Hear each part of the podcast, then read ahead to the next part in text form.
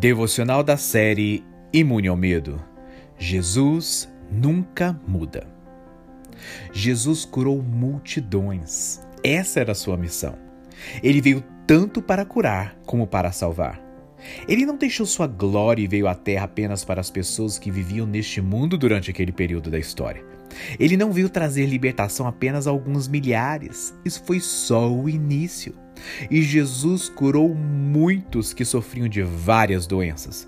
Também expulsou muitos demônios, mas não permitia que estes falassem, porque os demônios sabiam quem ele era. Novamente, Jesus começou a ensinar à beira-mar.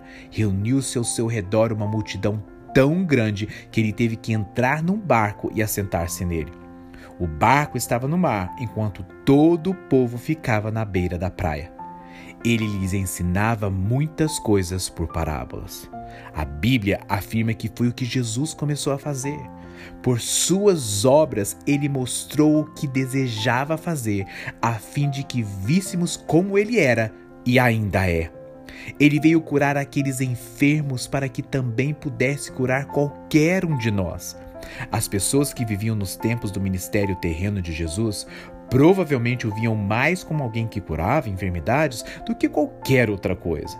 Ele tinha o desejo de curar. Era assim que ele era.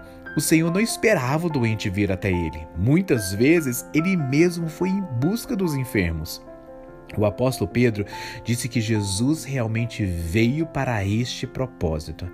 Curar era parte importante de sua missão, e o próprio Jesus disse que Deus o havia enviado para fazer exatamente essas obras.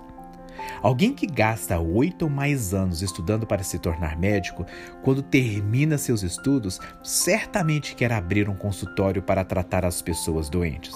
Seria ridículo um médico não colocar em prática seus conhecimentos após todos os anos de esforço para se qualificar. Lemos em Mateus 8: Ele tomou sobre si as nossas enfermidades e sobre si levou as nossas doenças. Cristo carregou suas dores e seus pecados no próprio corpo na cruz. Se Jesus morreu por você, não é muito pedir para que ele também venha lhe curar. Como diz Hebreus capítulo 13, verso 8, Jesus Cristo é o mesmo ontem, hoje e o será para sempre. Ele nunca muda. Que Deus te abençoe. Se você foi ministrado e abençoado com esta palavra, compartilhe com um amigo ou parente. Eu sou Emerson Rocha, da Cefam Brasil, Ministério do Evangelista Daniel Colenda, do fundador Reinhard Bonk. E eu compartilhei com você aqui uma devocional compilada do livro do evangelista Reinhard Bonk, titulado Devocionais de Fogo.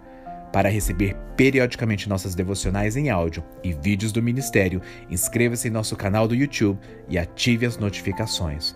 O nome do canal é Cefam Brasil, Cristo para todas as nações.